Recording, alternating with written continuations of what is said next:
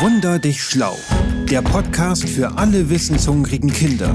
Mit Tobias vom Universum Bremen. Ein Wunder ist für mich, dass die Luft, man kann sie halt nicht anfassen, man kann sie nicht sehen, aber sie ist irgendwo halt, sonst könnten wir ja nicht atmen. Hallo Tobias. Hallo Per.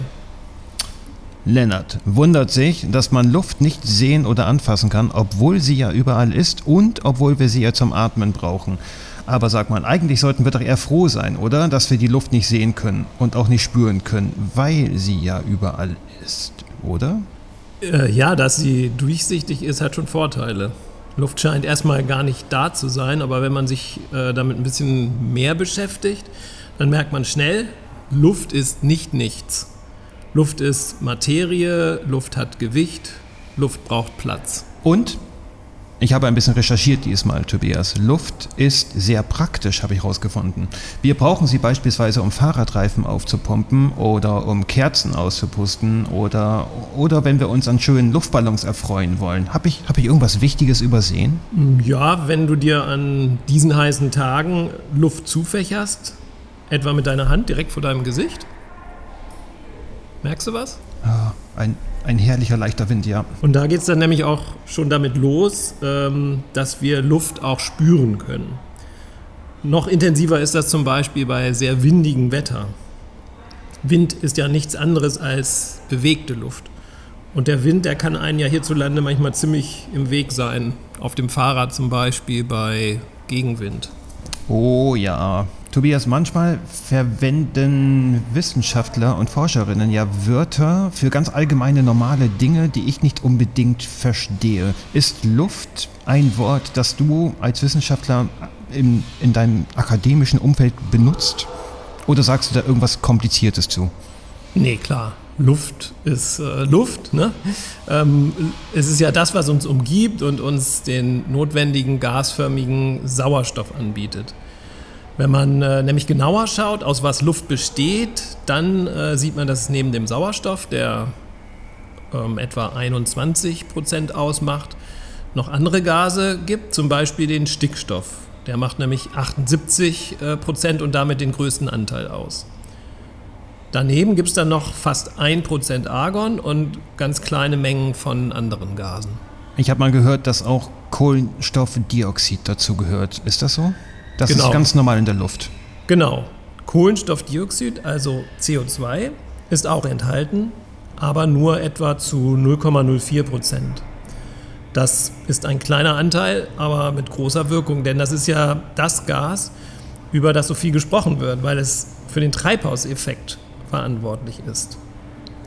Und durch uns Menschen wird der Anteil des Kohlenstoffdioxids ähm, weiter gesteigert durch die Verbrennung von fossilen Energieträgern.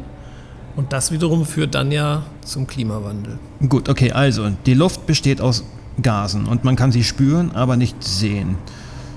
Warum denn kann man Gase eigentlich nicht sehen? Also viele Gase sind durchsichtig oder man kann sie nicht sehen, weil sie einfach ähm, weniger stark konzentriert sind als jetzt flüssige oder feste Stoffe.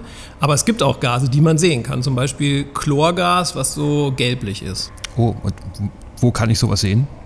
Mal so ganz interessenhalber?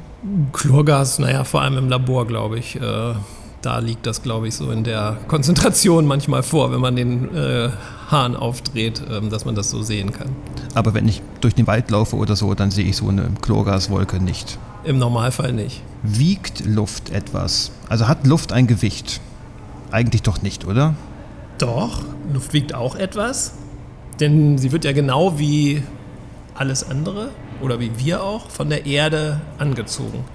Eben auch die Luft um uns herum und die ganze Luftsäule, die über uns, die du dir über uns vorstellen musst. Die Lufthülle der Erde reicht ja von hier unten hinauf bis in mehrere hundert Kilometern Höhe.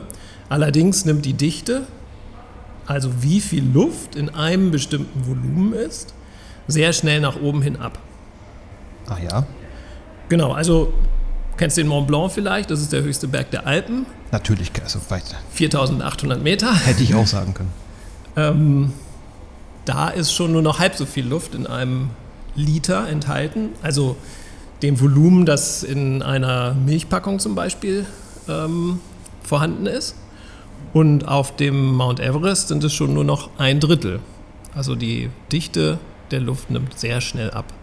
Also je höher ich gehe, desto dünner ist die Luft. Ja, Sagt man das so? so kann man das sagen. Und wie viel Luft gibt es auf der Welt? Oder anders, also einfach damit ich mir das etwas besser vorstellen kann. Wie viel Luft ist in diesem Raum, in dem wir gerade sind, hier im Universum Bremen in der Ausstellung? Ja, da würde ich, glaube ich, gerne bei der Milchpackung bleiben, weil die kann sich einfach jeder vorstellen. Hm, na gut.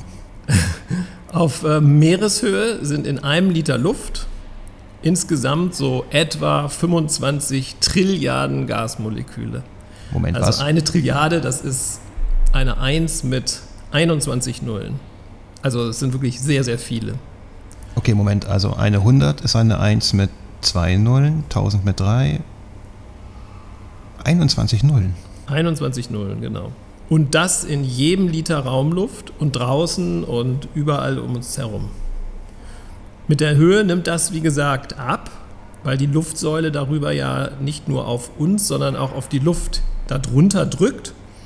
Und da Gase komprimierbar sind, nimmt die Anzahl der Gasmoleküle in einem Liter nach unten immer weiter zu. Oder umgekehrt ausgedrückt nach oben ab. Du hast gesagt, die Luft drückt. Auch auf meinen Kopf. Ja, aber eben nicht nur von oben auf deinen Kopf, sondern auch von links und rechts, von vorne und hinten, äh, sogar von innen eigentlich, weil deine Mundhöhle und deine Na dein Nasenraum, Rachenraum ist ja auch luftgefüllt. Also drückt es im Prinzip auch von innen. Und etwas, was von allen Seiten drückt, das nennt man dann auch hydrostatischen Druck. Der Druck ist, äh, den kannst du dir etwa so groß vorstellen, wie wenn du ein Kilo, also eine Packung Zucker, auf einen Fingernagel drücken lässt. Ganz schön viel, oder? Ja. Dadurch, dass er von allen Seiten wirkt, spüren wir ihn nicht. Die Kraft des Luftdrucks kannst du aber an Saugnäpfen erfahren. Äh, Saugnäpfe. Du meinst diese Abflussreiniger, ne?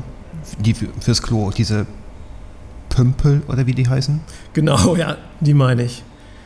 Wenn du die gegen eine glatte Oberfläche drückst, also zum Beispiel jetzt nicht im Waschbecken benutzt, sondern vielleicht gegen eine Zimmertür mal drückst, dann kriegst du den hinterher, diesen Pömpel, kaum mehr ab.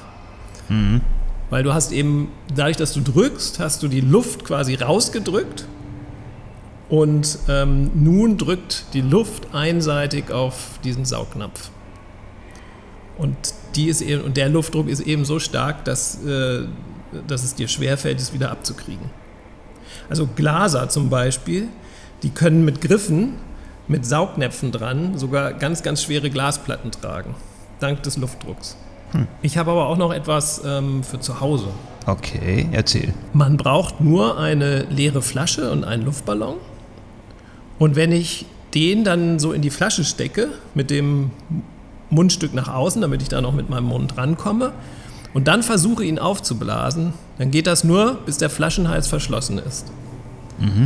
Die Luft im Innern der Flasche braucht nämlich ihren Platz ja, und verhindert danach das weitere Aufblasen. Also da kannst du noch so äh, stark pusten, das wirst du nicht schaffen. Und das kann ich einfach zu Hause mal ausprobieren. Klar, brauchst nur eine Flasche und einen Luftballon. Das klingt einfach. Aber Tobias, mich interessiert noch, seit wann gibt es eigentlich diese Luft? Also die Geologen gehen davon aus, dass es Luft in der heutigen Zusammensetzung etwa seit 350 Millionen Jahren gibt. Wow. Ja, klingt lang, aber das ist erdgeschichtlich noch nicht so lang, weil die Erde ja 4,5 Milliarden Jahre alt ist. Lebewesen gibt es schon länger als 3 Milliarden Jahre, wahrscheinlich. Und seit 2,3 Milliarden Jahren gibt es Lebewesen, die auch Sauerstoff durch Photosynthese produzieren. Erst waren das die Blaualgen, später die Pflanzen Zwei Sachen. Eine Milliarde ist eine Eins mit wie vielen Nullen? Mit neun Nullen. Und Photosynthese ist. Ja, die Photosynthese ist der Stoffwechselprozess, der bei Pflanzen zum Beispiel stattfindet. Die produzieren eben ähm, Stoffe wie Zucker und Kohlenhydrate aus den einfachen äh, Stoffen Kohlendioxid und Wasser. Und dafür brauchen sie sehr viel Energie und das nehmen sie aus, der Sonne, aus dem Sonnenlicht. Das heißt, die Sonne strahlt auf diese kleinen Lebewesen, auf diese Pflanzen und Blaualgen. Genau. Und die produzieren daraufhin den von uns so sehr geschätzten Sauerstoff. Genau, neben dem Zucker und den Kohlenhydraten, die dabei entstehen, die sie für ihren eigenen Aufbau brauchen, entsteht quasi als Abfallprodukt der Sauerstoff. Das ist aber sehr nett von denen. Ja, kann man so sagen.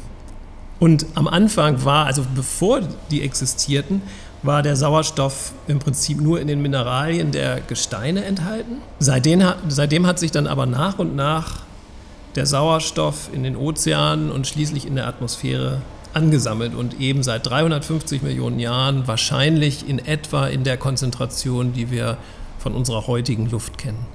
Da können wir ja alle jetzt mal tief einatmen und hoffen, dass wir Lennarts Wunder ein bisschen entschlüsseln konnten. Das hoffe ich auch.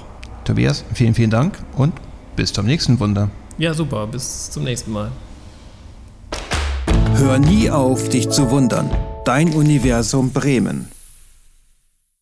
Worüber wundert ihr euch? Schickt uns eine Sprachnachricht an, Achtung mitschreiben, wunder@universum-bremen.de.